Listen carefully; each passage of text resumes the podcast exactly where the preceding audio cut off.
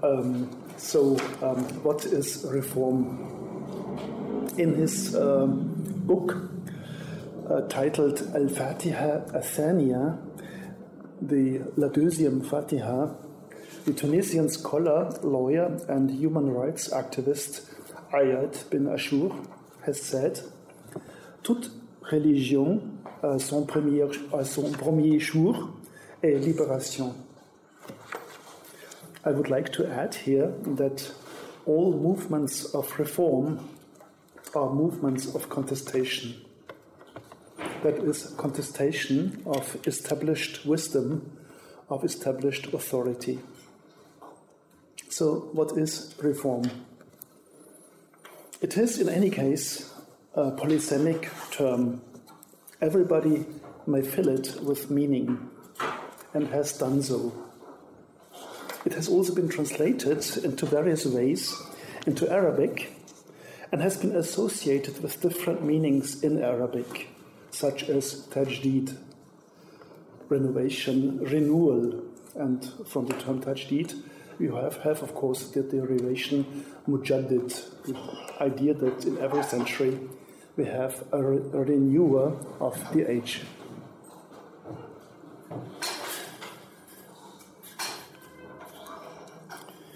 Another important uh, translation or another important term for the uh, for, for, for, reform is islah, which means purification,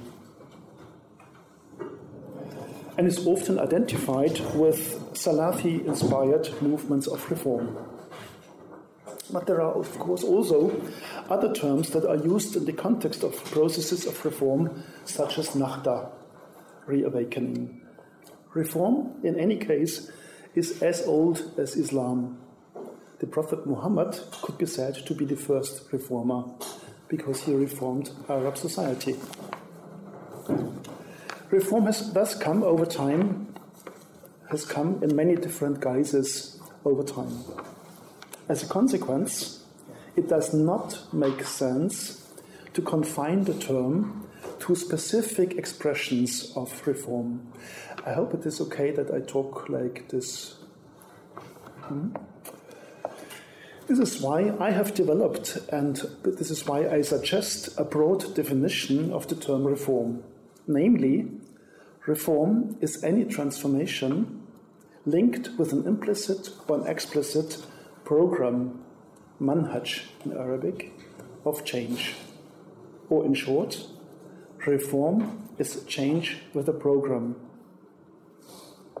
And in addition, the will, in Arabic niya, to translate such a program of reform into social, political, religious, and economic realities.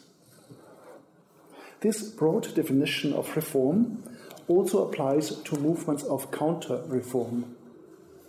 Because they also want to implement a program of change, and in the process of doing so, often adopt aspects of the programs of their, their opponents. Now, the problem of such a broad definition of the term reform is, of course, that we have to ask the question is there anything that is not reform? The answer is, of course, yes. There are many aspects of quotidian life not governed by reform, and we may describe such non reform oriented activities as routines, or more negatively, as stagnation. In Arabic, jamud, and in fact, the term jamud is a well used term in Arabic of reformers to attack established society. Now, what do we gain with a broad definition of the term reform? I would like to outline four aspects.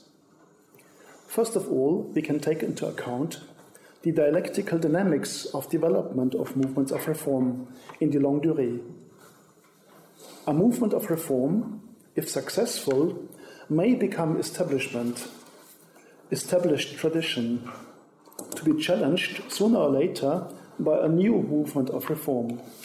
Such an old movement of reform has become yesterday's modernity. It is not reform anymore. Secondly, it considers social movements religious and political movements that are not proposing progress, taraqqi in Arabic, or modernization, but a return to the roots, to the fundamental texts and teachings of Islam, of fighting against alleged bid'ah, un Islamic innovations, as represented by other groups. A famous example for such a movement of reform are the Al Muwahidun in Arabia in the 18th century. And of course, I would regard the Al Muwahidun as a movement of reform. Thirdly, it equally takes into account a broad range of Sufi movements of reform that are, for whatever reason, often not considered to be movements of reform, and I really do not know why. Perhaps due to the focus on Salafi oriented reform, that uh, we have also adopted this idea that Sufi movements are not movements of reform. Yet again, no movement of reform is obliged to have a specific orientation. It can be esoteric, literalistic, modernizing, conservative, etc. Fourth, a broad definition of the term includes contemporary Salafi oriented movements of reform that are often called fundamentalist, Islamist, etc., yet represent like Sufi oriented movements of reform, a broad array of orientations. That is, there is not one single type of either Sufi or Salafi oriented movement of reform. Salafi oriented movements of reform may, for instance, be described as siyasa minded, that is, oriented towards a political program, or tarbiyah minded, that is, oriented towards a specific program of education, or jihad minded, that's clear. But also, and that has been ignored in, the, in recent years in debates, there are quite a number of quietist uh, oriented movements that could also be called Salafi, and they rather stress uh, in the, the, individual strive of, for piety. Um, and they also say, of course, that piety or that faith, Iman, is a personal relationship between each believer and God so they reject um, an organized, organized way of um, dawah. However, Sufi oriented movements of reform often also share the same characteristics. They may also be siyasa minded, jihad minded, philosophical, ascetic, individualistic, and activist, etc. So, where is the difference? Is there a difference at all? I will come back to this question later. What is important in any case is the fact that each movement of reform has to translate its program of reform, its manhaj, into social realities. The failure or success of each movement of reform is thus defined by its capability to find acceptance in a specific local context. Very successful movements of reform are consequently defined by the ability to translate their program of reform into many local contexts and to find support in a multitude of local contexts. This process necessarily involves not only an effort at translation, but also multiple efforts at, at negotiating support in different local contexts for a program of reform. These processes that may take some time eventually inform and transform movements of reform and form, they build the unique character of each movement of reform in the process of negotiating its program in many different local contexts. because this process of nego- negotiation uh, takes place also in communication with other social movements as well as, as well as with existing established structures that have their own history. Having, having dissociated the term reform from specific expressions of reform, such as Sufi or Salafi, it is necessary to discuss the problem of dichotomic representations of Muslim societies, in particular, the popular dichotomy between Sufis and Salafis. First of all, as has been mentioned above, there is not one single expression of either Sufi or Salafi oriented reform, or of Sufism or Salafism, but a broad array of expressions of Sufism and Salafism, of Sufi minded uh, movements of reform and Salafi minded movements of reform that change over time. There is not any movement that is static. This has also to be taken into account. The Nigerians say no condition is permanent. Secondly, when looking at specific markers or alleged markers of Sufi and Salafi oriented movements of reform, many of these markers turn out to be false or questionable when scrutinized properly. Again, there is no ideal type. This Weberian, Weberian idea of an ideal type does not exist with respect to Sufi or Salafi movements of reform. For instance, the dichotomy between peaceful Sufis and uh, militant um, Salafis does not work. There are numerous examples of peaceful Salafi movements. I would say the majority of Salafi oriented movements are peaceful. And there has been a considerable, considerable number of movements of jihad that have been led by Sufi scholars. Uh, when you look at the movements of jihad in uh, 18th and 19th century West Africa, they have all been led by either Qadri scholars or Tijani scholars. And when we look further, Caucasus, I do not know how Caucasus is called in English or in French. Oh, okay. Uh, in the 19th century, uh, there was a Naqshbandi oriented movement of jihad, and in Central Asia, the same thing, Somalia, the same thing in the 19th and 20th century. The jihad led by Osman Danfodio in the early 19th century northern Nigeria was linked with the Qadariya and has even paramount in the, in the respect because, in some respects, because uh, the jihad of Usman Danfodio, as linked with the Qadariya, established Sharia as the one and only system of law in the Sokoto Caliphate. So, looked at from the perspective of orthodoxy, I will come to this in a minute, this movement would have been regarded as completely orthodox. This leads me to the next false dichotomy, namely orthodox and unorthodox. This does also not work. First of all, because Sufis would, of course, reject the idea that they are not orthodox. Second, the term orthodox is a term that is constantly redefined. Orthodoxy is the result of a process of negotiation in a specific society, in a specific period of time, Thus, orthodoxy is always more or less fluid. It is an ideological term. What is orthodox today may be regarded as unorthodox tomorrow. Fifth, the dichotomy esoteric rationalistic does also not work. Sufis would again reject the idea that their teachings are not rationalistic. And it has to be stressed again that there is not one single expression of rationality in particular, when one group uses the term as a fight term from, a, from an ethic perspective as a form of critique uh, against another group. Sixth, the dichotomy metaphoric and literalistic does again not work, at least when we look at these terms as opposite poles and not as a continuum. In truth, we get in both Sufi and Salafi milieus numerous interpretations of the Quran that are more or less metaphorical or literal. By contrast, pure literal understandings of the text of the Quran are rather rare and often raise objections.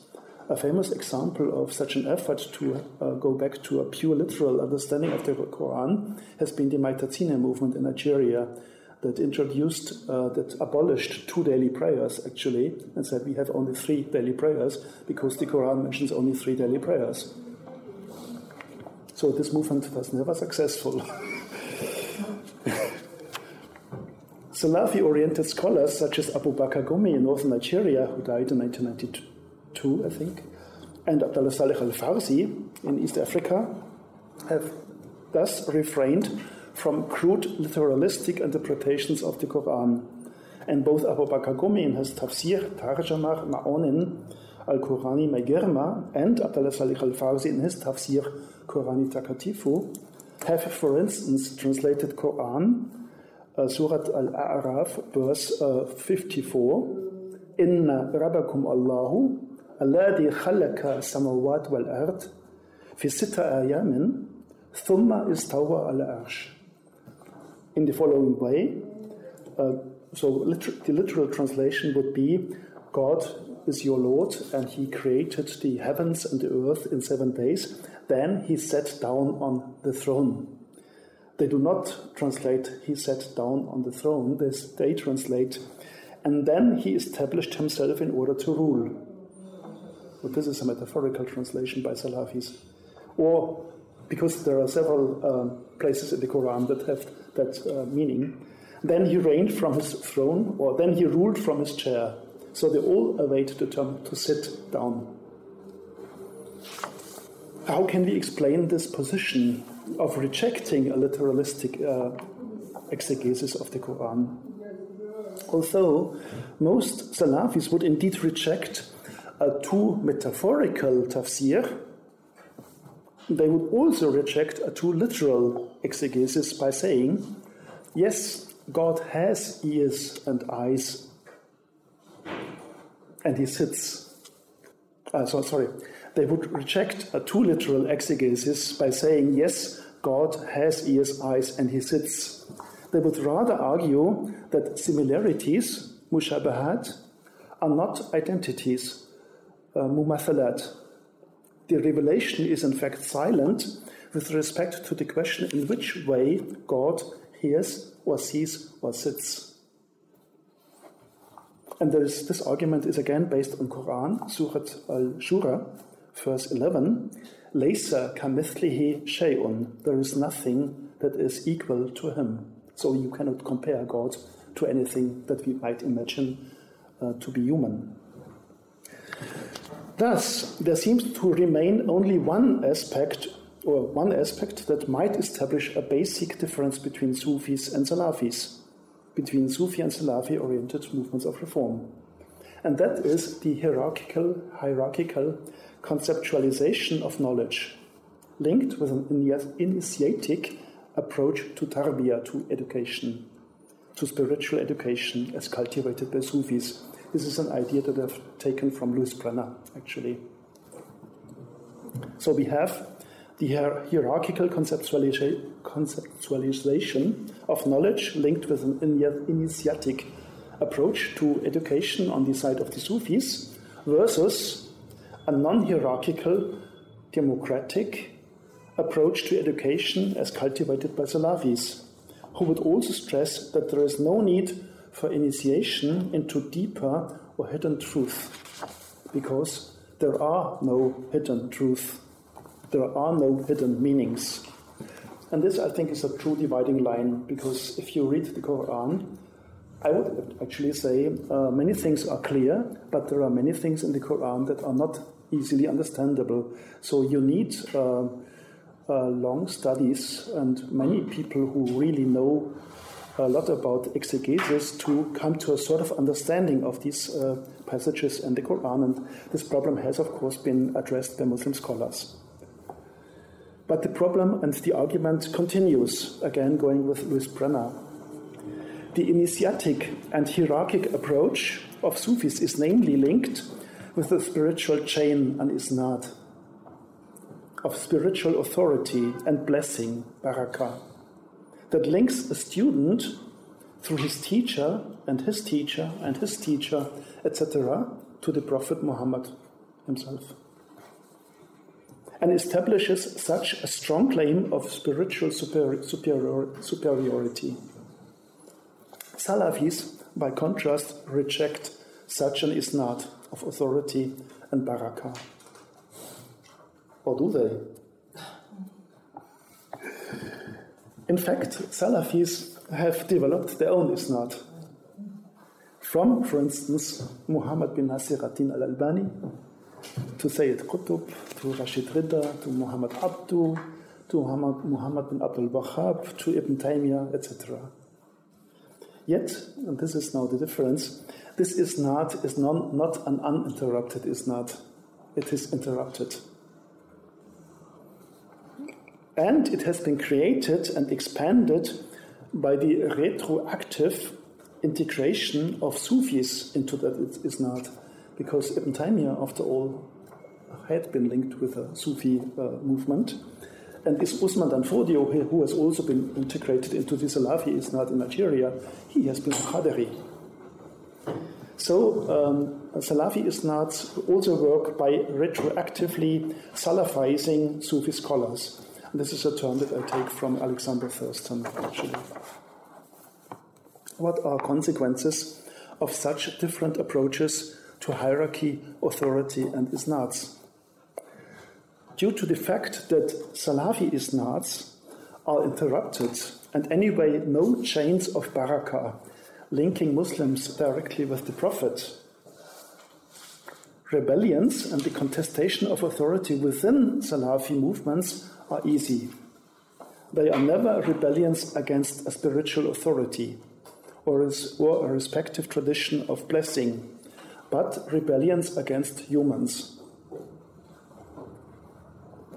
Conflicts within and among Sufi movements of reform, by contrast, are difficult because there are always rebellions against an isnad of blessing, leading back to the Prophet. So rebellions have to be legitimized in Sufi contexts in consequence by a new chain of blessing. And this has been done, of course, in the past, in the history of Sufi uh, rebellions against established authority, by, for instance, bracketing an existing isnad and going back in time or by switching to another isnad. A fa- most famous break, uh, at least for those who work in West Africa but also North Africa, is the effort of Ahmad Atijani to bracket a whole chain of uh, of authority by going back to the Prophet directly. So he eclipsed the whole um, Isnad, and, and uh, it is said of him that he met the Prophet in daylight awake. And this is not a ru'ya, this is not a dream vision of the Prophet. So there is this claim that Ahmad Atijani met the Prophet awake during daytime.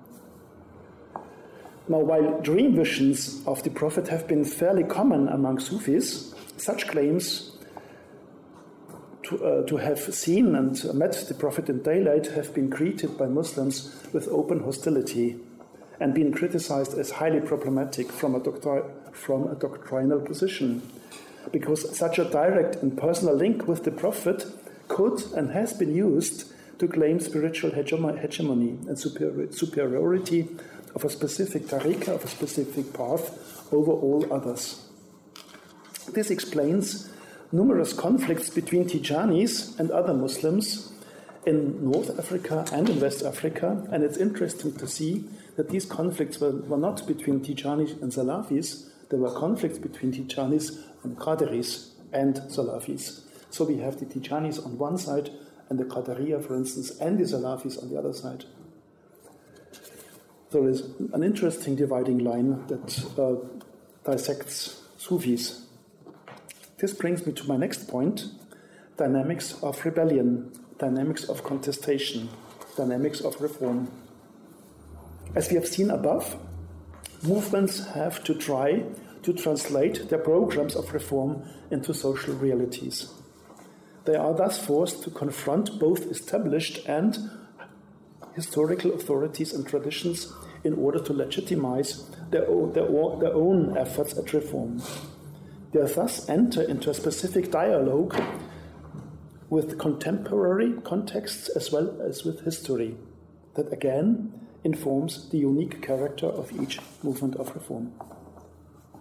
In order to legitimize efforts of reform and rebellion and contestation of authority, movement of reform have to activate and to instrumentalize essentially uh, may activate essentially four different strategies.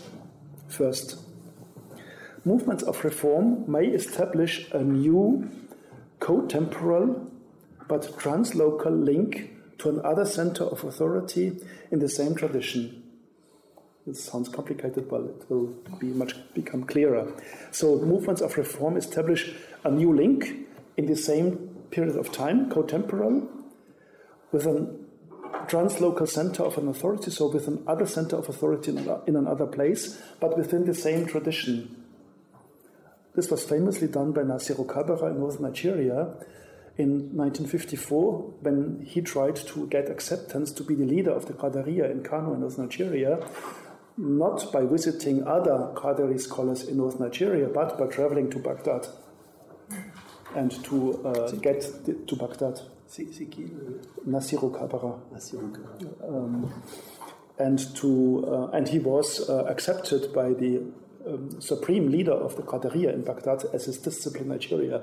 So he had the most direct link, the most direct isnad to Abdul Qadir al Jilani. And all the other isnads of uh, scholars in North Nigeria were much longer because they went through Tunisia and then back to Iraq. Secondly, reformers may establish a new co-temporal link, again, a link in the same period of time, and translocal link to a center of, of authority of another tradition. So, not within the Qadariya or the Tijaniya or the Salafiyya, but outside uh, this established uh, center or tradition of authority. And a famous example for this is, of course, Aminuddin Abu Bakr, a Salafi um, leader in North Nigeria, who was first linked with Abu Bakr Gumi of the uh, Yan Izala in North Nigeria and had a link with Saudi Arabia, but then switched to Kuwait and then later to Libya and then back to Saudi Arabia. So lots of switches. And also, Sufi scholars have switched from one, from one tariqa to others, and this has also been uh, criticized a lot, of course, that you switch affiliations too easily. Third, reformers may establish a new transtemporal link, so a link across times, and trans-traditional link to another and earlier tradition of learning. And this was, uh, for instance, done by Abu Bakr Gumi in North Nigeria when he established, being a Salafi, a link to the Qadariya and labeled Osman Danfodio, a Qadari, to be one of his um, spiritual ancestors. So this was a, a link back in time to another tradition of authority. And the fourth way is to establish a new transtemporal and translocal link to an earlier authority within the same tradition. And this was, of, uh, for instance, done by a, uh, a, scholar from Java, Abdul Muhyi, um, who lived in the 17th century, and he had um, a a dream vision of Abdul Qadir al Jilani, uh, who lived in the 11th century. Um, and uh, in this uh, dream vision, Abdul Qadir al Jilani, Qadari scholar of the 11th century, authorized Abdul Muhyi in Java, 17th century, to start the Qadariya. So this was a ru'ya that linked the Qadariya by jumping over several centuries. These dynamics of legitimizing programs of reform by instrumentalizing and by activating new sources of authority point to the basic instrumentability of traditions of learning. And equally point to the fact that Muslim traditions of learning are deeply rooted in cultures of interpretation. This again disproves, of course, essentialist reductions of one static Islam or timeless Muslim societies. Again, as the Nigerians say, no condition is permanent. Muslim cultures of interpretation are always rooted in specific local contexts, however, and the dynamics of dispute in such contexts thus change. When the context changes, strategies of argumentation have to change as well. This basic rule applies to both Sufi and Salafi oriented movements of reform. Ascriptions are valid for a specific period of time only, and then they have to change. In an almost final step of analysis, I would now like to discuss reform as a process, as something that is based on some basic conditions such as a program and a will, and that implies a certain dynamic. And this dynamic of development of movements of reform can even be characterized as path dependencies. Uh, je ne sais pas comment on peut traduire path dependencies into French. Pfadabhängigkeiten in German. So this means that if you establish a specific logic, you have to remain within that logic, uh, because if you break that logic, then you become uh, um, you, what, you, what you have been said becomes questionable. So you have to stick to a certain logic of development. So that's path dependency. En French, you would say impératif de cohérence. Oui, c'est ça. Mm, merci. In general terms, it can be said that uh, most uh, movements of reform are first of all based on the model of the prophet. He is the ultimate legitimatory force. And this is why we find the model of the prophet again and again in movements of reform. Secondly, dynamics of reform and the evolution of reform are again common to both Sufi and Salafi oriented movements of reform. So these dynamics, these, these, these logics of development are not specific Sufi or Salafi, but apply to both uh, fields. So, thus, it is possible to read processes of reform through at least four different lenses. And these lenses are doctrine, symbols, social context, and politics. And these lenses represent four stages of development of reform, namely, first of all, doctrinal distinction. I will explain later. Second, symbolic distanciation. Third, social separation. And fourth, spatial segregation, which means hijrah and jihad. A stage that is, however, not follow, followed by most movements of reform. I will also come back to this later. First of all, I will come to doctrinal distinction. All movements of reform are based on texts and develop arguments presented in texts. Their program is presented in a text. Basic texts are, of course, the Quran and specific interpretations of the Quran as well as a huge number of secondary texts that have in common that they, first of all, attack the opponent. They attack established authority. Secondly, they legitimize a specific program of reform. Thirdly, they proclaim the soundness and the orthodoxy of the respective movement of reform and also often establish a list of bid'ah. And finally, they say, they essentially say, look, this is where we stand. هذه عقيدتنا ومنهج دعوتنا. This is our faith and this is our course.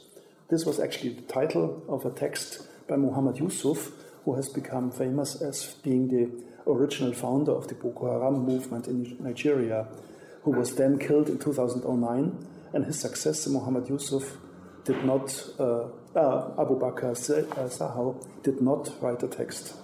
So the original founder of Boko Haram did write a text. And it, the title was Hadi Aqidatuna wa Manhaj Dawatuna. Other texts, programmatic texts like this, are, of course, Sayyid Qutb's Ma'alim fi Tariq, which is quoted again and again and again in Salafi circles, or in Nigeria, أبو بكر قومي أبو بكر قومي's العقيدة الصحيحة بموافقة الشريعة or Ibrahim Niasse speaking for the Tijaniya, Kashif al-Ilbas. A movement of reform that is not able to create such a doctrinal basis, to create a text, has little chance to survive.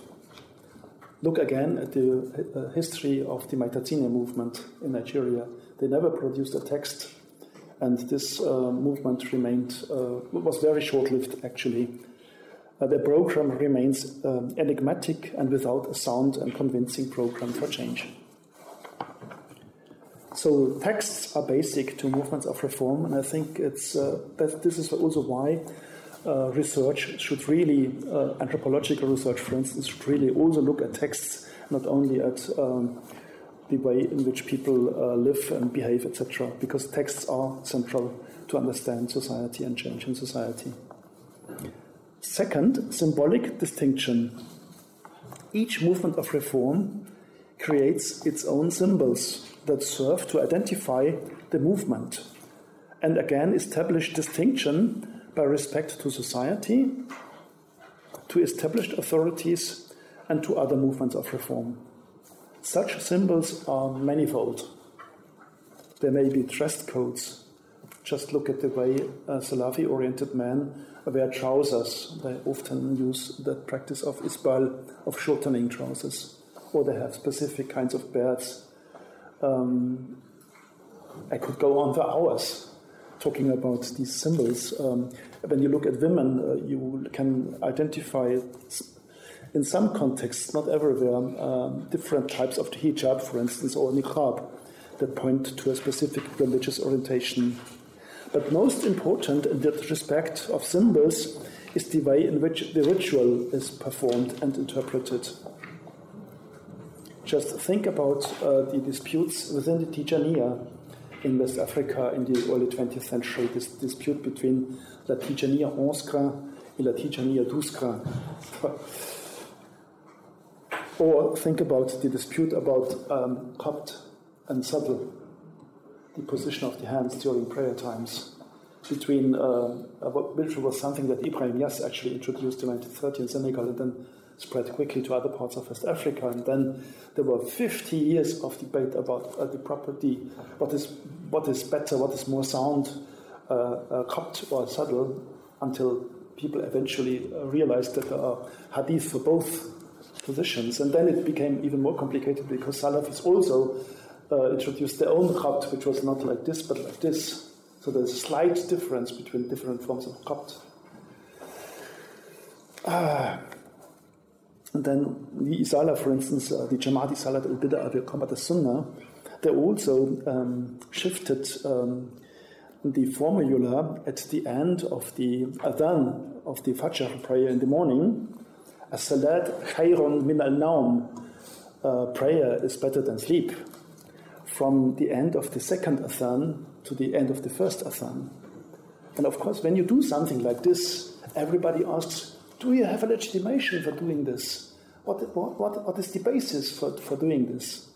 So any change or any deviation in that respect from established practice is challenge. And this um, characterizes movements of reform, that they take up the challenge and attack the others and say, what we do now is more proper than what you have done before. Another important field for symbolic distanciation is time.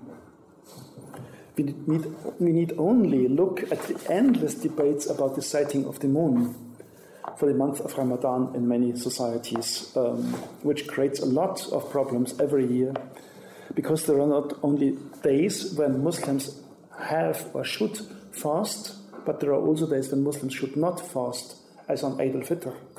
You should not fast. But if you have different sightings of the moon, like in Senegal every year, several days, then you have, of course, people who fast and do stop fasting on different days, and this creates a lot of communal disputes. And of course, uh, Muslim scholars, Muslims have tried to overcome that problem by discussing, by negotiating solutions, but these so- solutions are valid for a specific period of time and then they are disregarded again.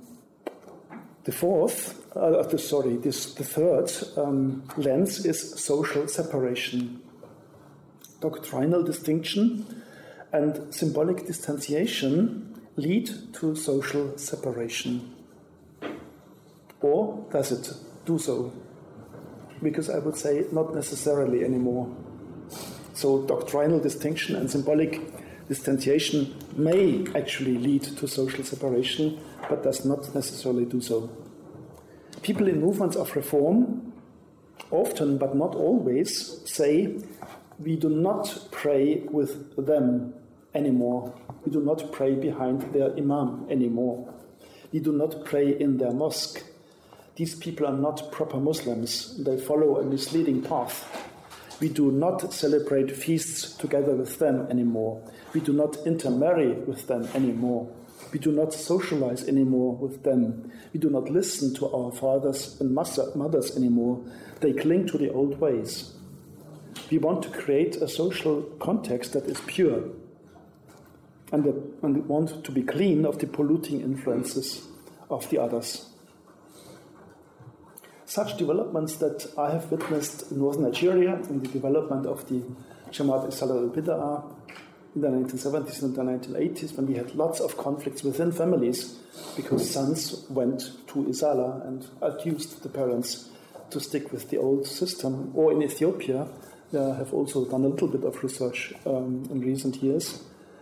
Um, such development is most, most hurtful for those who are left behind, those who are accused to practice bid'ah, such approaches to social contexts are most insulting for parents, of course, for elders, etc., and have also consequently led, uh, led to numerous conflicts in families, communities, and societies. However, movements of reform differ with respect to the intensity and the radicality of social separation. Not all movements of reform really go the whole way. Some do, but others don't. Here we may identify some basic differences between movements of reform, again, both Sufi and Salafi oriented, because Salafi oriented movements do not follow the same path all the time. There, are differences among both Salafi, and Sufi movements of reform.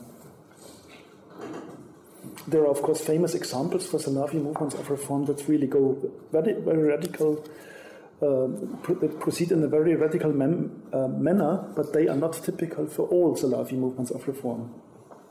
Fourth, social separation may eventually lead into hijrah, the establishment of a community of the chosen ones, of a Dar al Islam, of the pure ones, and of subsequently uh, escalate into a jihad. So, social separation may also develop into spatial segregation.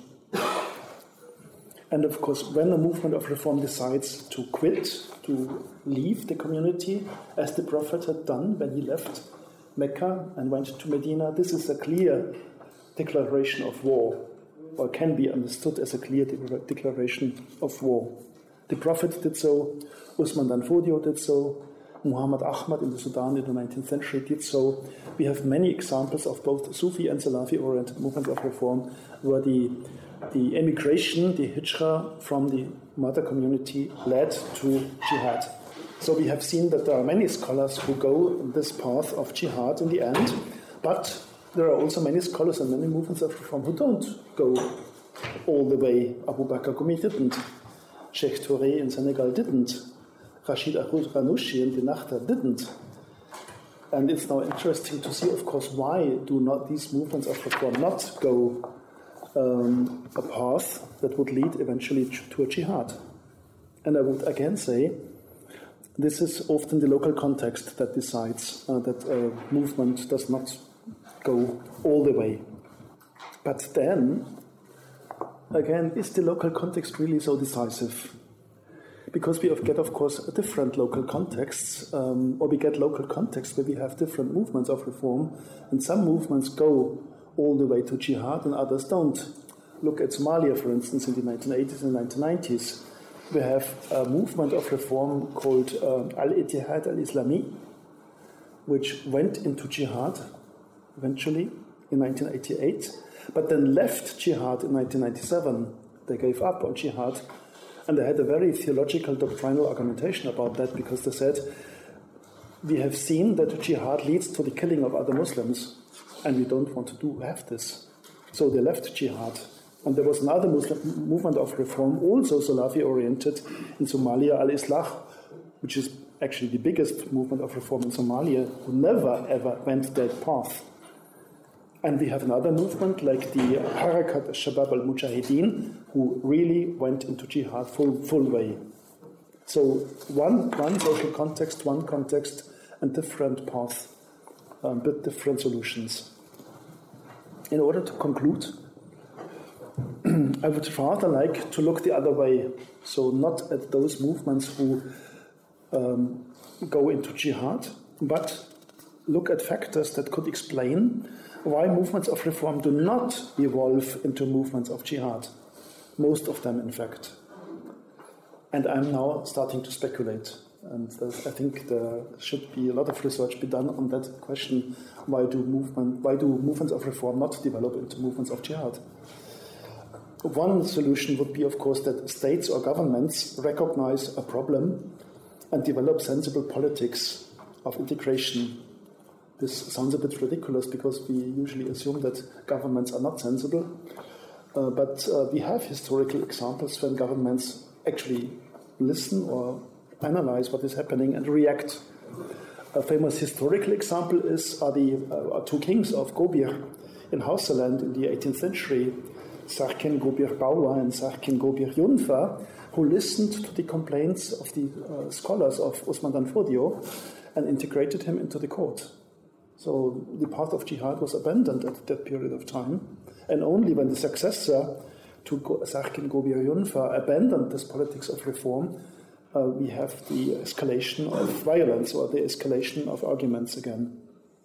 And we may uh, actually think about quite a number of examples of contemporary politics uh, in North Africa and Sub-Saharan Africa, where also governments have been able to contain protest uh, and to transform protest in a in a very constructive way. Um, looking, for instance, at the way in which the Islamic opposition has been integrated into the government in Morocco in recent years.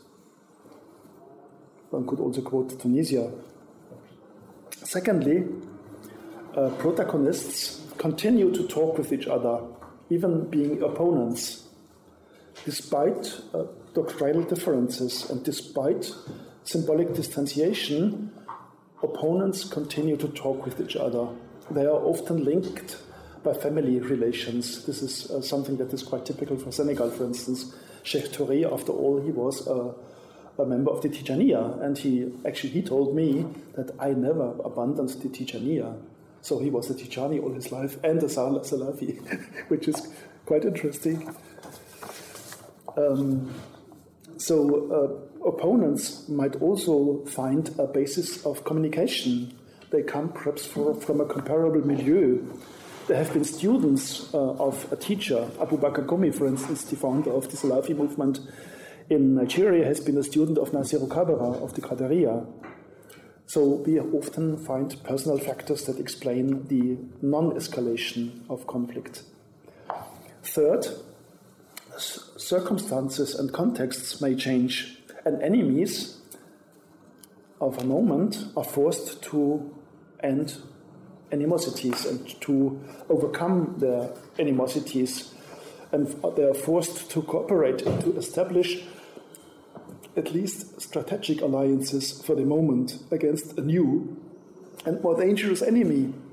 A famous example is the massive growth of Pentecostal churches in Nigeria in the 1980s, which uh, led to um, electoral wins of the Pentecostal Christians in local government elections in the late 1980s. And Muslims in northern Nigeria were shocked because everybody knew that these Christians are a minority, but they were united and Muslims, the Muslim vote was split between a Tijani vote and a Qadiri vote and a Salafi vote, etc. So there were even Muslims had 70 or 80 percent of the population. The 20 percent for the Christians was enough to win them a local government. So they came together, and Tijani scholars and Qadiri scholars and Salafi scholars formed a union or a political union against Pentecostal Christians. And when Abu Bakr Gumi, in fact, eventually agreed to shelve his dispute with Nasiru Kabara and to form a political alliance against Pentecostal Christians, one journalist commented, if God wills, he may turn a black man into a white man. Uh, perhaps he said, he may turn a white man into a black man. I don't remember the quote exactly. it's valid both ways. Fourth, uh, when people um, when people uh, start to become tired of conflict and reach a state of passion fatigue, of saturation with dispute. All arguments have been raised. Nothing new is coming up. There seems to be a doctrinal argumentation and solution for every issue. And it's years and years and years of conflict and debate, and nothing is coming out. Then it's also a point of time when uh, movements of reform sort of um, vanish or change completely. Also, because they have perhaps uh, failed to activate visible results and lose membership. People turn away, um, and if there is no other movement, then uh, we reach a situation when we have perhaps a sort of peace in society. And such uh, processes of becoming tired with conflict is something that I have seen often in my 40 years of research in Africa. Uh, because I have been growing up and becoming older with scholars who have been quarreling with each other, like myself. and in the end, many of them have, have become very peaceful, like myself. thank you very much for your attention.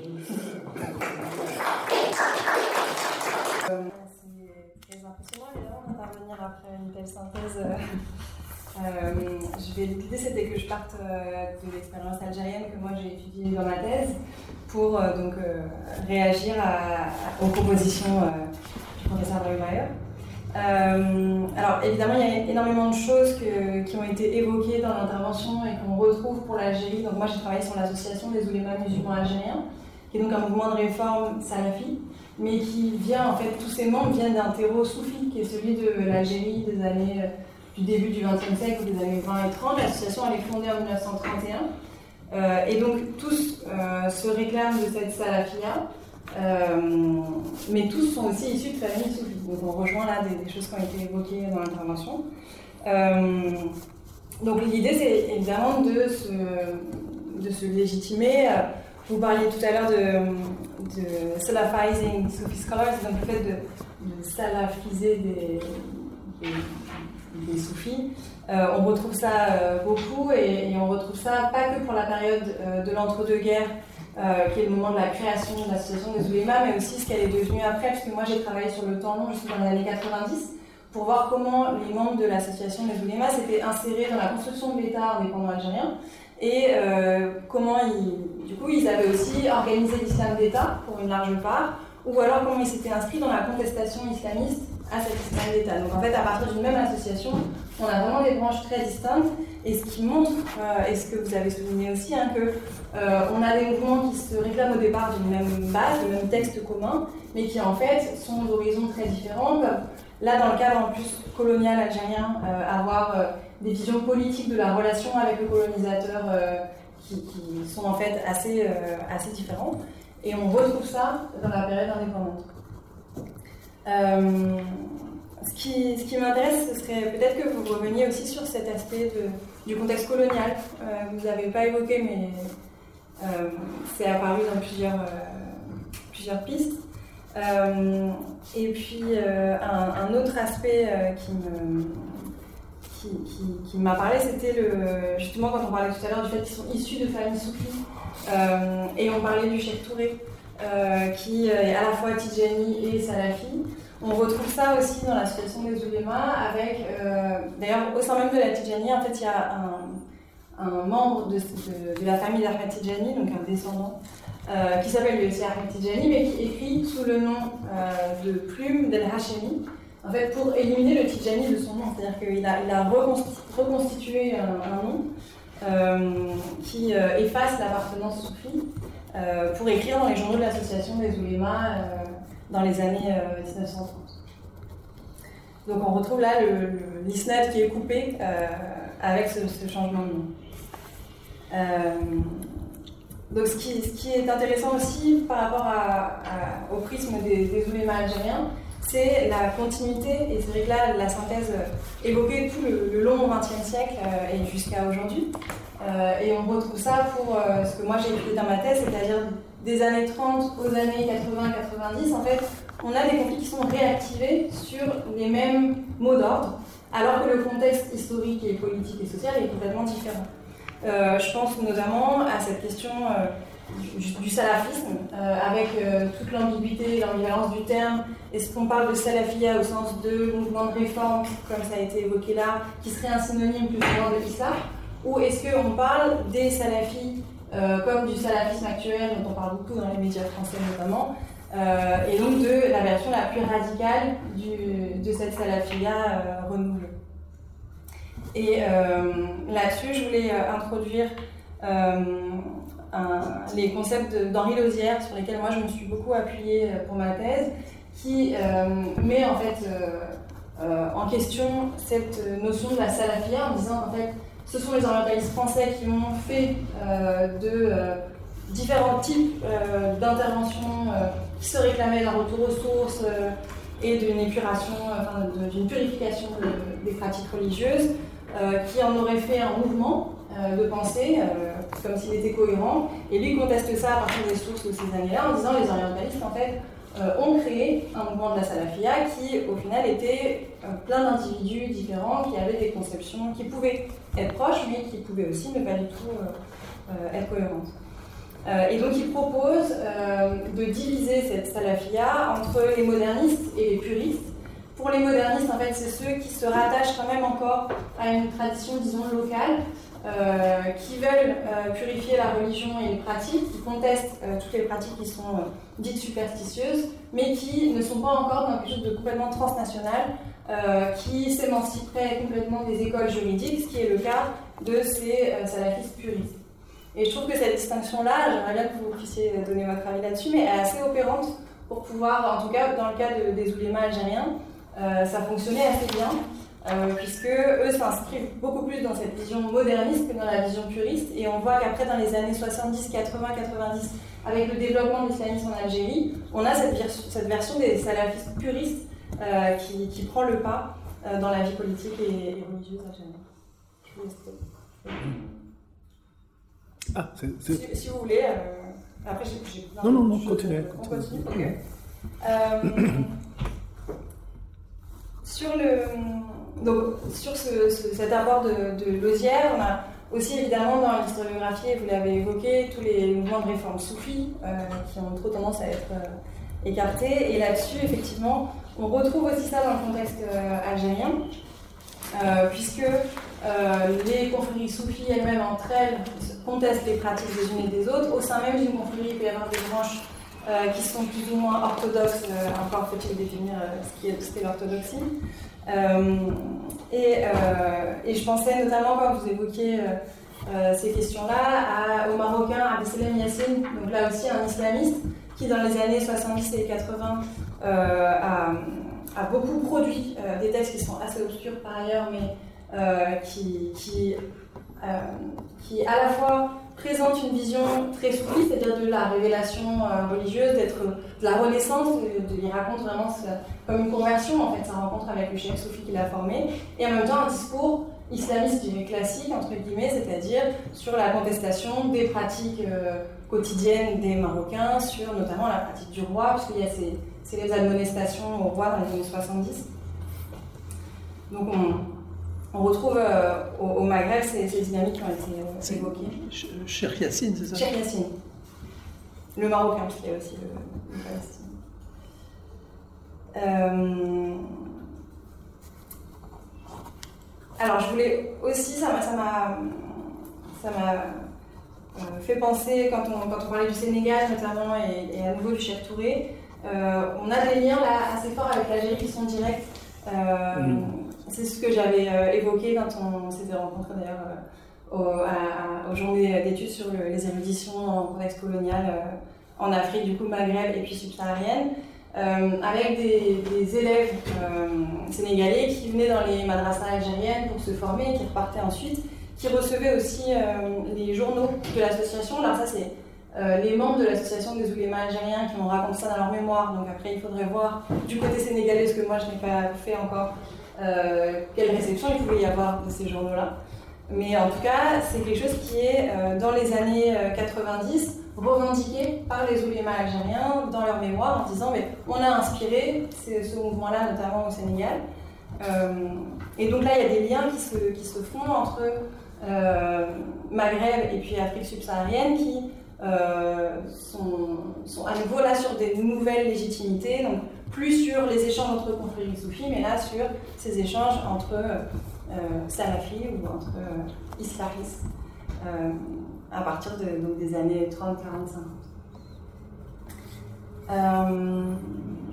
autre question sur laquelle j'aurais voulu revenir, c'était la question de l'arabe, de la langue et des langues vernaculaires pour l'Afrique subsaharienne, la question se pose euh, vraiment vivement en Algérie sur le dialecte et l'arabe littéral. Euh, donc, euh, quelle est la légitimité de la langue arabe dialectale tout l'aspect érudition du coup islamique qui se fait en arabe littéral, mais en même temps, il y a un écart qui se creuse avec les populations qui sont même, même si elles sont de bonne volonté, qui ne peuvent pas suivre parce qu'elles n'ont pas l'éducation qu'il faut. Donc tout un mouvement d'éducation qui va avec ça pour amener à la connaissance de l'art littéral. Euh, et dans le même temps, euh, une idée que les oulémas algériens de cette, de cette association seraient méprisants envers le dialecte, l'arabe dialectal, alors qu'en fait, quand on, moi, quand j'ai étudié les différents parcours avec des entretiens euh, d'enfants d'ouléma ou avec des, sources euh, écrites, on voit bien que, évidemment, ils ne parlaient pas l'arabe littéral à la maison. Donc il y a quand même une pratique de l'arabe dialectal par les oulémas, même si le discours se fait sur euh, un arabe qui serait celui de l'érudition. Donc ça m'intéresse de, voilà, de, savoir un petit peu comment c'est vu aussi plus, au sud. Et puis le, dernier point que je voudrais euh, évoquer, c'est euh, sur l'idée du mouvement de réforme qui devient euh, establishment, qui devient la norme. Et ça, c'est très clair avec l'association des oulémas musulmans algériens, puisque à l'indépendance de l'Algérie, c'est leur vision réformiste qui a pris le pas sur la définition de l'islam d'État.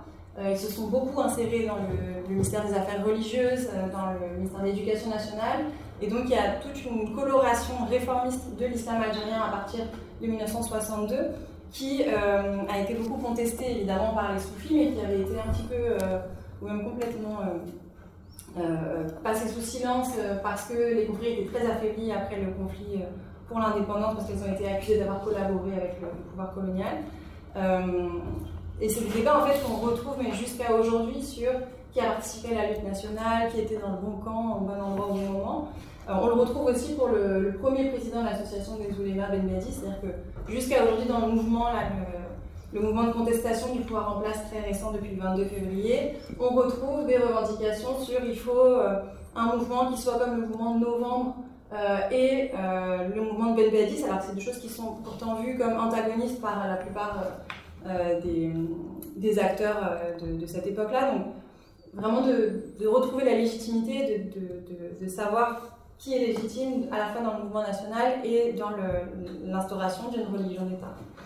Euh, et la contestation, notamment par la confrérie de la Alaouia, euh, qui euh, a repris de l'ampleur dans les années 90, en même temps que se créer du coup tous ces partis politiques et politico-religieux, disons, dans le contexte de, l'ouverture euh, politique algérienne, mais aussi du coup euh, de l'arrivée sur le devant de la scène des islamistes.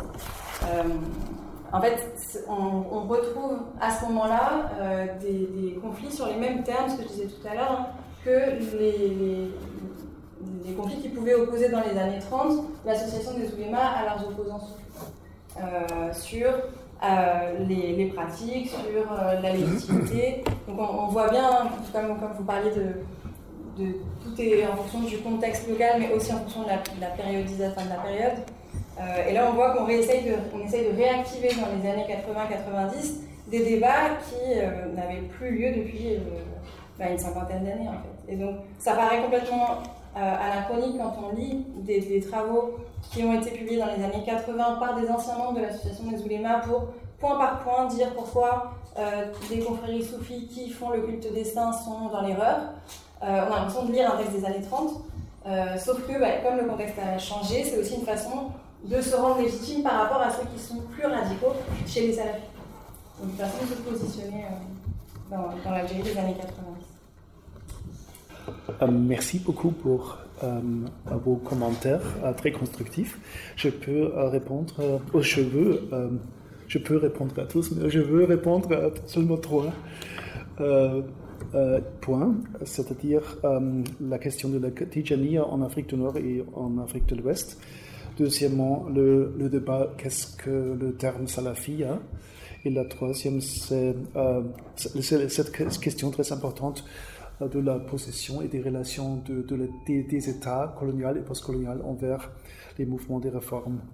Alors, euh, les, le sort de, le sort de la Tijani et le développement de la Tijani en Afrique du Nord et en Afrique de l'Est montre très bien l'importance du contexte local pour le développement euh, d'un mouvement religieux. Parce que, comme vous savez, euh, la Tijani a collaboré avec les Français en Algérie. Et euh, venant de l'Algérie au Sénégal, Général Feder était en Algérie avant qu'il était nommé gouverneur au Sénégal. les Français ont eu l'impression qu'on peut regarder la Tijani comme un mouvement euh, amis comme en Algérie, mais ça, se développe euh, dans, une manière tout à fait différente parce que euh, les leaders du djihad le plus important contre les Français étaient aussi anti-Tijani. Et ça, ça a choqué les Français beaucoup. Mais après, au début, après le début du système colonial, on a aussi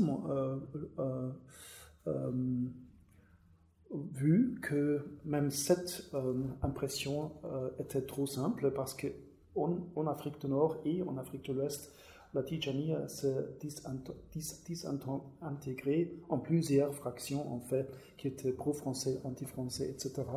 Et au Sénégal, par exemple, on a ces trois, grandes familles, euh, Si, Tal et Nias, et toutes les trois familles ont développer leur propre politique envers le, système colonial français. Euh, alors, euh, il y a plusieurs facteurs euh, qu'on doit citer pour expliquer une politique spécifique d'un mouvement religieux dans une spécifique période de temps. Et la Tijani est un bel, bel exemple pour, pour ça. Deuxièmement, la, la question de la salafia, qu'est-ce que la salafia? Euh, J'ai euh, pensé beaucoup sur ce problème-là parce qu'on a un grand débat sur, cette question de terme. et en fait, c'est à cause du, problème de ce terme que je que je n'utilise pas le terme salafia, mais salafia minded ou salafia oriented. Ça veut dire des groupes qui sont euh, orienté envers euh, des concepts salafi, mais, je ne pense pas qu'on peut utiliser vraiment le terme salafi pour un mouvement religieux tellement grand et euh, varié comme tous ces mouvements de réforme qu'on appelle salafi. parce qu'il y a beaucoup d'influences différentes. Et bien sûr, il y a ce débat quand est-ce qu'on utilise le terme salafi pour la première fois? Et euh, il y avait un, un, orientaliste allemand qui a dit que c'était que c'était avec Mohamed Abdou qui euh, que euh, cela a commencé. Mais il y a un autre, j'ai oublié le nom, tous les, noms de tous les deux, qui a dit que ce, n'est pas vrai. ça a commencé seulement dans les années 20 du XXe siècle, alors c'est plus récent qu'on pense. Et euh, de l'autre côté, j'ai aussi rencontré euh, des, euh, des olamas soufis qui ont aussi dit Ah, mais nous, nous, sommes aussi salafis parce que nous nous référons aux sources comme les autres. alors, quand on utilise le terme salafi, on doit être très prudent. J'ai essayé d'évader ce problème-là par éliminer le terme salafi euh, complètement et de euh, remplacer le terme salafi euh, et soufi par une autre, une autre combinaison de termes, c'est-à-dire tajdid oriented and islah oriented. Mais ça pose le même problème. Parce qu'il y a maintenant aussi des groupes d'orientation salafi qui disent nous sommes aussi d'orientation tajdid. Euh, il y a un groupement au Soudan qui, euh, qui s'appelle Jamaat al-Tajdid wa Islah. Alors, euh, il n'est pas vraiment possible, je pense, de construire des, des, unités doctrinaires permanentes à base de ces termes-là, parce qu'ils sont toujours fluides et discutés. mais on doit quand même essayer de travailler pour, avec un terme pour, pour une période de temps euh, quand on a achevé de définir le terme proprement. Troisième, euh, euh, relation entre groupe salafi ou soufi. groupes religieux, groupes euh, de réforme et l'État colonial et postcolonial. Ça, c'est vraiment une chose que je n'ai pas adressée ici, mais c'est très important. Euh, et quand on regarde le développement euh, des États coloniaux et postcoloniaux, envers les mouvements de réforme, on trouve encore une fois qu'il y a beaucoup de solutions et beaucoup euh, de modèles qu'on suit. Une chose qui est très, très intéressante est de voir que même dans la période précoloniale, quand on regarde le développement du Sokoto, du, du califat du Sokoto, que ce qu'on a fait, euh, ce que Ousmane Danfodio et Mohamed Bello, etc., ont fait, était d'établir un système d'administration juridique basé sur la charia. Et ils ont détruit d'autres systèmes de loi, de droit euh, concurrentes. Alors on a déjà une lutte contre des, des institutions qu'on a nommées non islamiques dans la période précoloniale.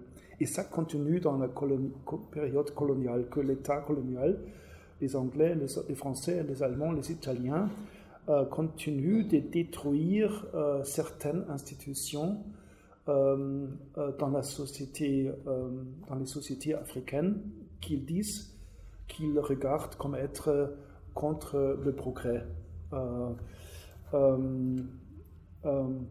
Nous avons discuté ça dans l'autre dans séminaire euh, il y a quelques jours. Et l'État postcolonial continue, continue la politique euh, des pouvoirs coloniaux, de, détruire euh, des institutions établies de la société. Et cette tradition de destruction des institutions établies pour une longue période de temps, c'est pour moi une manière d'expliquer le développement des nouveaux groupes religieux parce qu'ils commencent de, euh, de, remplir le vacuum. Et ça, c'est la chance pour les mouvements d'orientation salafi. Mais, encore une fois, euh, les mouvements salafi ne, ne, se développent pas dans tous les, tous les cas locaux. On, a le, cas du Sénégal, où on a un mouvement d'orientation salafi dans les années 50, euh, mais il n'achève pas de remplacer euh, l'influence des Tourouks. Parce que les sont, pour, beaucoup de raisons, ils sont, ils sont enracinés dans la société sénégalaise d'une manière très, très, très forte. Et même maintenant, même aujourd'hui, après trois ou quatre générations euh, d'un mouvement de réforme, Jamaat Ibad Rahman au Sénégal, ce mouvement n'est pas encore enraciné dans la société sénégalaise d'une manière comparable que la Mouridia ou la Tijaniya ou même la Qadiriya. Et, oui. Mais il y a d'autres cas, comme le Guinée, par exemple, où Sékou a vraiment mené une politique anti-soufi, anti-tarika après l'indépendance et là-bas, euh, l'influence des, des, des, des fut annihilée en fait après 1958. Euh, euh, malheureusement, je ne sais pas beaucoup sur le développement d'un mouvement réformiste d'orientation salafi en, Guinée. Je ne sais pas euh, si ça existe. mais ce que je veux dire est que on doit encore une fois différencier les, les, contextes locaux pour expliquer le succès ou le non-succès d'un mouvement de réforme. C'est très impressionnant évidemment d'intervenir après une telle synthèse. Euh, euh, L'idée c'était que je parte euh, de l'expérience algérienne que moi j'ai étudiée dans ma thèse pour donc, réagir aux propositions du professeur Dreumayer. alors évidemment, il y a énormément de choses qui ont été évoquées dans l'intervention et qu'on retrouve pour l'Algérie. Donc moi, j'ai travaillé sur l'association des oulémas musulmans algériens, qui est donc un mouvement de réforme salafi, mais qui vient, en fait, tous ces membres viennent d'un terreau soufi, qui est celui de l'Algérie des années, euh, du début du XXe siècle, des années 20 et 30. L'association, elle est fondée en 1931. Euh, et donc, tous euh, se réclament de cette salafia, mais tous sont aussi issus de familles soufis. Donc, on rejoint là des, choses qui ont été évoquées dans l'intervention. donc, l'idée, c'est évidemment de se, légitimer vous parliez tout à l'heure de, salafizing Sufi scholars, donc le fait de salafiser des, soufis. Euh, on retrouve ça euh, beaucoup et, on retrouve ça pas que pour la période de l'entre-deux-guerres, qui est le moment de la création de l'association des oulémas, mais aussi ce qu'elle est devenue après, parce que moi j'ai travaillé sur le temps long jusqu'en dans les années 90 pour voir comment les membres de l'association des oulémas s'étaient insérés dans la construction de l'État indépendant algérien et comment ils, du coup, ils avaient aussi organisé l'islam d'État pour une large part, ou alors comment ils s'étaient inscrits dans la contestation islamiste à cet islam d'État. Donc en fait, à partir d'une même association, on a vraiment des branches très distinctes, et ce qui montre, euh, et ce que vous avez souligné aussi, hein, que euh, on a des mouvements qui se réclament au départ d'une même base, d'un même texte commun, mais qui en fait sont d'horizons très différents, là dans le cadre en plus colonial algérien, euh, avoir des visions politiques de la relation avec le colonisateur qui, sont en fait assez, assez différents. Et on retrouve ça dans la période indépendante. Euh, ce qui, m'intéresse, ce serait peut-être que vous reveniez aussi sur cet aspect du contexte colonial. Euh, vous n'avez pas évoqué, mais euh, c'est apparu dans plusieurs, plusieurs pistes. et puis, un, autre aspect qui m'a parlé, c'était le, justement quand on parlait tout à l'heure du fait qu'ils sont issus de familles soufis. Euh, et on parlait du Cheikh Touré, euh, qui est à la fois Tijani et Salafi. On retrouve ça aussi dans l'association des oulémas, avec, euh, d'ailleurs, au sein même de la Tijani, en fait, il y a un, membre de, la famille d'Ahmed Tijani, donc un descendant, qui s'appelle le Ahmed Tijani, mais qui écrit sous le nom de Plume d'El Hashemi, en fait, pour éliminer le Tijani de son nom. C'est-à-dire qu'il a, il a reconstitué un, nom euh, qui euh, efface l'appartenance soufie euh, pour écrire dans les journaux de l'association des oulémas dans les années 1930. Donc on retrouve là l'isnad qui est coupé avec ce, changement de nom. donc ce qui, ce qui, est intéressant aussi par rapport au prisme des, des oulémas algériens, c'est la continuité, et c'est vrai que là, la synthèse évoquait tout le, long XXe siècle euh, et jusqu'à aujourd'hui. Euh, et on retrouve ça pour euh, ce que moi j'ai écrit dans ma thèse, c'est-à-dire des années 30 aux années 80-90, en fait, on a des conflits qui sont réactivés sur les mêmes mots d'ordre, alors que le contexte historique et politique et social est complètement différent. je pense notamment à cette question du, salafisme, euh, avec euh, toute l'ambiguïté et l'ambivalence du terme. Est-ce qu'on parle de salafia au sens de mouvement de réforme, comme ça a été évoqué là, qui serait un synonyme plus souvent de l'islam Ou est-ce qu'on parle des salafis euh, comme du salafisme actuel, dont on parle beaucoup dans les médias français notamment, et donc de la version la plus radicale de cette salafia renouvelée Et là-dessus, je voulais introduire les concepts d'Henri Lausière, sur lesquels moi je me suis beaucoup appuyée euh, pour ma thèse, qui euh, met en fait euh, en question cette notion de la salafia en disant en fait ce sont les orientalistes français qui ont fait de différents types d'interventions qui se réclamaient d'un retour aux sources et d'une épuration, d'une purification des pratiques religieuses, qui en auraient fait un mouvement de pensée comme s'il était cohérent. Et lui conteste ça à partir des sources de ces années-là en disant les orientalistes, en fait, euh, ont créé un mouvement de la salafia qui, au final, était euh, plein d'individus différents qui avaient des conceptions qui pouvaient être proches, mais qui pouvaient aussi ne pas du tout euh, être cohérentes. et donc, il propose de diviser cette salafia entre les modernistes et les puristes. Pour les modernistes, en fait, c'est ceux qui se rattachent quand même encore à une tradition, disons, locale, euh, qui veulent euh, purifier la religion et les pratiques, qui contestent euh, toutes les pratiques qui sont dites superstitieuses, mais qui ne sont pas encore dans quelque chose de complètement transnational, qui s'émanciperait complètement des écoles juridiques, ce qui est le cas de ces salafistes puristes. Et je trouve que cette distinction-là, j'aimerais bien que vous puissiez donner votre avis là-dessus, mais elle est assez opérante pour pouvoir, en tout cas dans le cas des oulémas algériens, ça fonctionnait assez bien. Euh, puisque eux s'inscrivent beaucoup plus dans cette vision moderniste que dans la vision puriste. Et on voit qu'après, dans les années 70, 80, 90, avec le développement de l'islamisme en Algérie, on a cette, cette version des salafistes puristes euh, qui, qui, prend le pas euh, dans la vie politique et, religieuse algérienne. Je vous ah, si, si, vous voulez, après j'ai Non, non, non, continuez. On continue. Sur, le, donc, sur ce, cet apport de, Lausière, on a aussi évidemment dans l'historiographie, vous l'avez évoqué, tous les mouvements de réforme soufis qui ont trop tendance à être écartés. Et là-dessus, effectivement, on retrouve aussi ça dans le contexte algérien, puisque les confréries soufis elles-mêmes entre elles contestent les pratiques des unes et des autres. Au sein même d'une confrérie, il peut y avoir des branches euh, qui sont plus ou moins orthodoxes, euh, encore faut-il définir euh, ce qu'est l'orthodoxie.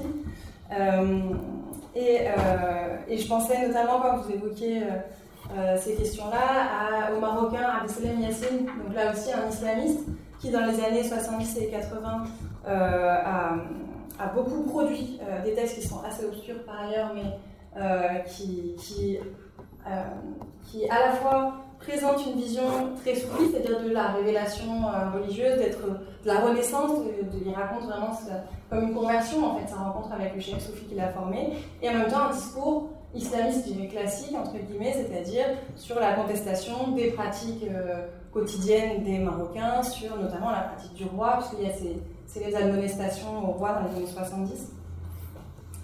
Donc on, on retrouve euh, au, Maghreb ces, dynamiques qui ont été euh, évoquées. Cheikh Yassine, c'est ça? Cheikh Yassine. Le Marocain, parce qu'il y a aussi le. Euh, alors, je voulais aussi, ça m'a fait penser, quand on, quand on parlait du Sénégal notamment, et, à nouveau du Cheikh Touré, on a des liens là assez forts avec l'Algérie qui sont directs. C'est ce que j'avais euh, évoqué quand on s'était rencontrés d'ailleurs euh, aux, journées d'études sur les éruditions en contexte colonial euh, en Afrique, du coup Maghreb et puis subsaharienne. Avec des, élèves sénégalais qui venaient dans les madrasas algériennes pour se former et qui repartaient ensuite, qui recevaient aussi les journaux de l'association. Alors ça c'est les membres de l'association des oulémas algériens qui ont raconté ça dans leur mémoire, donc après il faudrait voir du côté sénégalais ce que moi je n'ai pas fait encore euh, quelle réception il pouvait y avoir de ces journaux-là. Mais en tout cas, c'est quelque chose qui est, euh, dans les années 90, euh, revendiqué par les oulémas algériens dans leur mémoire en disant mais on a inspiré ce, mouvement-là, notamment au Sénégal. et donc là, il y a des liens qui se, qui se font entre Maghreb et puis Afrique subsaharienne qui sont, sont, à nouveau là sur des nouvelles légitimités. Donc, plus sur les échanges entre confréries soufis, mais là sur ces échanges entre euh, salafis ou entre euh, islamistes euh, à partir des années 30, 40, 50. autre question sur laquelle j'aurais voulu revenir, c'était la question de l'arabe, de la langue et des langues vernaculaires pour l'Afrique subsaharienne, parce que la question se pose vraiment vivement en Algérie sur le dialecte et l'arabe littéral. Euh, donc, euh, quelle est la légitimité de la langue arabe dialectale Tout l'aspect érudition du coup islamique qui se fait en arabe littéral, mais en même temps, il y a un écart qui se creuse avec les populations qui sont euh, même, même si elles sont de bonne volonté, qui ne peuvent pas suivre parce qu'elles n'ont pas l'éducation qu'il faut. Donc tout un mouvement d'éducation qui va avec ça pour amener à la connaissance de l'art littéral. Euh, et dans le même temps, euh, une idée que les oulémas algériens de cette, de cette association seraient méprisants envers le dialecte, l'arabe dialectal. alors qu'en fait, quand on, moi, quand j'ai étudié les différents parcours avec des entretiens euh, d'enfants d'ouléma ou avec des, sources euh, écrites, on voit bien que, évidemment, ils ne parlaient pas l'arabe littéral à la maison. Donc il y a quand même une pratique de l'arabe dialectal par les oulémas, même si le discours se fait sur euh, un arabe qui serait celui de l'érudition. Donc ça m'intéresse de, voilà, de, savoir un petit peu comment c'est vu aussi plus, au sud. Et puis le, dernier point que je voudrais euh, évoquer, c'est euh, sur l'idée du mouvement de réforme qui devient euh, establishment, qui devient la norme. Et ça, c'est très clair avec l'association des oulémas musulmans algériens, puisque à l'indépendance de l'Algérie, c'est leur vision réformiste qui a pris le pas sur le, la définition de l'islam d'État. ils se sont beaucoup insérés dans le, ministère des Affaires religieuses, dans le ministère de l'Éducation nationale. Et donc il y a toute une coloration réformiste de l'islam algérien à partir de 1962 qui a été beaucoup contestée évidemment par les soufis, mais qui avait été un petit peu, ou même complètement euh, passé sous silence euh, parce que les conflits étaient très affaiblis après le conflit euh, pour l'indépendance, parce qu'elles ont été accusées d'avoir collaboré avec le, pouvoir colonial. et c'est des débats en fait qu'on retrouve mais jusqu'à aujourd'hui sur qui a participé à la lutte nationale, qui était dans le bon camp, au bon endroit au bon moment. on le retrouve aussi pour le, premier président de l'association des oulémas Ben Madi, c'est-à-dire que jusqu'à aujourd'hui dans le mouvement, mouvement de contestation du pouvoir en place très récent depuis le 22 février, on retrouve des revendications sur il faut euh, un mouvement qui soit comme le mouvement de novembre euh, et euh, le mouvement de Ben alors c'est des choses qui sont pourtant vues comme antagonistes par la plupart des, acteurs de, cette époque-là. Donc vraiment de, retrouver la légitimité, de, savoir qui est légitime à la fois dans le mouvement national et dans l'instauration d'une religion d'État.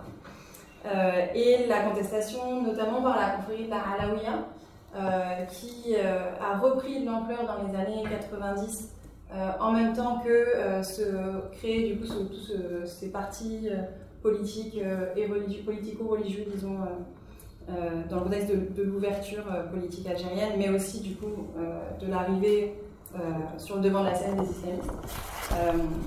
En fait, on, retrouve à ce moment-là euh, des, conflits sur les mêmes termes, que je disais tout à l'heure, hein, que les, conflits qui pouvaient opposer dans les années 30 l'association des oulémas à leurs opposants euh, sur euh, les, pratiques, sur la légitimité. Donc on, voit bien, comme, comme, vous parliez de, tout est en fonction du contexte local, mais aussi en fonction de la périodisation de la période. Euh, et là, on voit qu'on essaye de, essaye de réactiver dans les années 80-90 des débats qui euh, n'avaient plus lieu depuis euh, bah, une cinquantaine d'années, en fait. Et donc, ça paraît complètement anachronique quand on lit des, travaux qui ont été publiés dans les années 80 par des anciens membres de l'association des oulémas pour, point par point, dire pourquoi des confréries soufis qui font le culte des saints sont dans l'erreur. on a l'impression de lire un texte des années 30. sauf que, bah, comme le contexte a changé, c'est aussi une façon de se rendre légitime par rapport à ceux qui sont plus radicaux chez les salafis. Donc, façon de se positionner euh, dans, dans l'Algérie des années 90. Euh, merci beaucoup pour euh, vos commentaires très constructifs. Je peux répondre aux cheveux. je peux répondre à tous, mais je veux répondre à seulement trois points, c'est-à-dire la question de la Tijani en Afrique du Nord et en Afrique de l'Ouest. Deuxièmement, le, débat, qu'est-ce que le terme salafi hein? Et la troisième, c'est euh, cette question très importante euh, de la possession et des relations de, des, États coloniaux et postcoloniaux envers les mouvements des réformes. Alors, euh, le, sort de, le sort de la Tijani et le développement de la Tijani en Afrique du Nord et en Afrique de l'Est montre très bien l'importance du contexte local pour le développement euh, d'un mouvement religieux parce que, comme vous savez, euh, la Tijani a collaboré avec les Français en Algérie et euh, venant de l'Algérie au Sénégal, Général Feder était en Algérie avant qu'il était nommé gouverneur au Sénégal. les Français ont eu l'impression qu'on peut regarder la Tijani comme un mouvement euh, amis comme en Algérie, mais ça, se développe euh, dans, une manière tout à fait différente parce que euh, les leaders du djihad le plus important contre les Français étaient aussi anti-Tijani. Et ça, ça choquait les Français beaucoup. Mais après, au début, après le début du système colonial, on a aussi vu que même cette euh, impression euh, était trop simple parce que en, Afrique du Nord et en Afrique de l'Ouest, la Tijani s'est désintégrée en plusieurs fractions en fait, qui étaient pro-français, anti-français, etc. Et au Sénégal, par exemple, on a ces trois, grandes familles, euh, Si, Tal et Nias, et toutes les trois familles ont développer leur propre politique envers le, système colonial français. Euh, alors, euh, il y a plusieurs facteurs euh, qu'on doit citer pour expliquer une politique spécifique d'un mouvement religieux dans une spécifique période de temps. Et la Tijani est un bel, bel exemple pour, pour ça. Deuxièmement, la, la- la question de la salafia, qu'est-ce que la salafia? Euh, J'ai euh, pensé beaucoup euh, sur ce problème-là parce qu'on a un grand débat sur, sur euh, cette question euh, euh, de terme. euh, et en fait, c'est à cause du, problème de ce terme que je que je n'utilise pas le terme salafia, mais salafia minded ou salafia oriented. Ça veut dire euh, des groupes qui sont euh, euh, orientés envers euh, des concepts salafi, mais, je ne pense pas qu'on peut utiliser vraiment le terme salafi pour un mouvement religieux tellement grand et euh, varié comme tous ces mouvements de réforme qu'on appelle salafi. Parce qu'il y a beaucoup de, de- de- différentes. Et bien sûr, il y a ce débat quand est-ce qu'on utilise le terme salafi pour la première fois? Et euh, il y avait un, un- un orientaliste allemand qui a dit que c'était que c'était- avec Mohamed Abdou qui, euh, que euh, cela a commencé. Mais il y a un autre, euh, j'ai oublié le nom, tous les, noms de tous les deux, qui a dit que ce, n'est pas vrai. Ça commençait seulement dans les années 20 du XXe siècle, alors c'est plus récent qu'on pense. Et euh, de l'autre côté, j'ai aussi rencontré euh, des, euh, olamas euh, soufis qui ont aussi dit Ah, mais nous, sommes aussi salafis, parce que nous nous référons aux sources comme les autres. Alors, quand on utilise le terme salafi, on doit être très prudent. J'ai essayé d'évader ce problème-là par éliminer le terme salafi euh, complètement et de euh, remplacer le terme salafi euh, et soufi par une autre, une autre combinaison de termes, c'est-à-dire tajdid oriented and islah oriented. Mais ça pose le même problème. Parce qu'il y a maintenant aussi des groupes d'orientation salafi qui disent nous sommes aussi d'orientation tajdid. Euh, il y a un groupement au Soudan qui, qui s'appelle Jamaat li Tajdid wa Islah. Alors, euh, euh, il n'est pas vraiment possible, je pense, de construire euh, des, des, unités euh, doctrinaires permanentes à base de ces termes-là, parce qu'ils sont toujours fluides et discutés. Euh, mais on doit quand même essayer de travailler pour, avec un terme pour, pour une période de temps, euh, quand on a achevé de définir le terme proprement.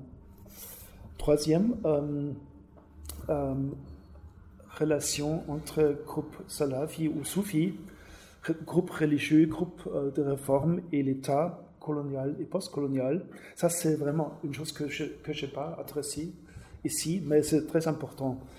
Euh, et quand on regarde le développement euh, des États coloniaux et postcoloniaux, envers les mouvements de réforme, on trouve encore une fois qu'il y a beaucoup de solutions et beaucoup euh, des modèles qu'on suit. Une chose qui est très, très intéressante est de voir que même dans la période précoloniale, quand on regarde le développement du Sokoto, du, du califat du Sokoto, que ce qu'on a fait, euh, ce que Ousmane Danfodio et Mohamed Bello, etc., ont fait, était d'établir un système d'administration juridique basé sur la charia. Et ils ont détruit d'autres systèmes de loi, de droit euh, concurrentes. Alors on a déjà une lutte contre des, institutions qu'on a euh, nommées euh, non islamiques dans la période pré- précoloniale.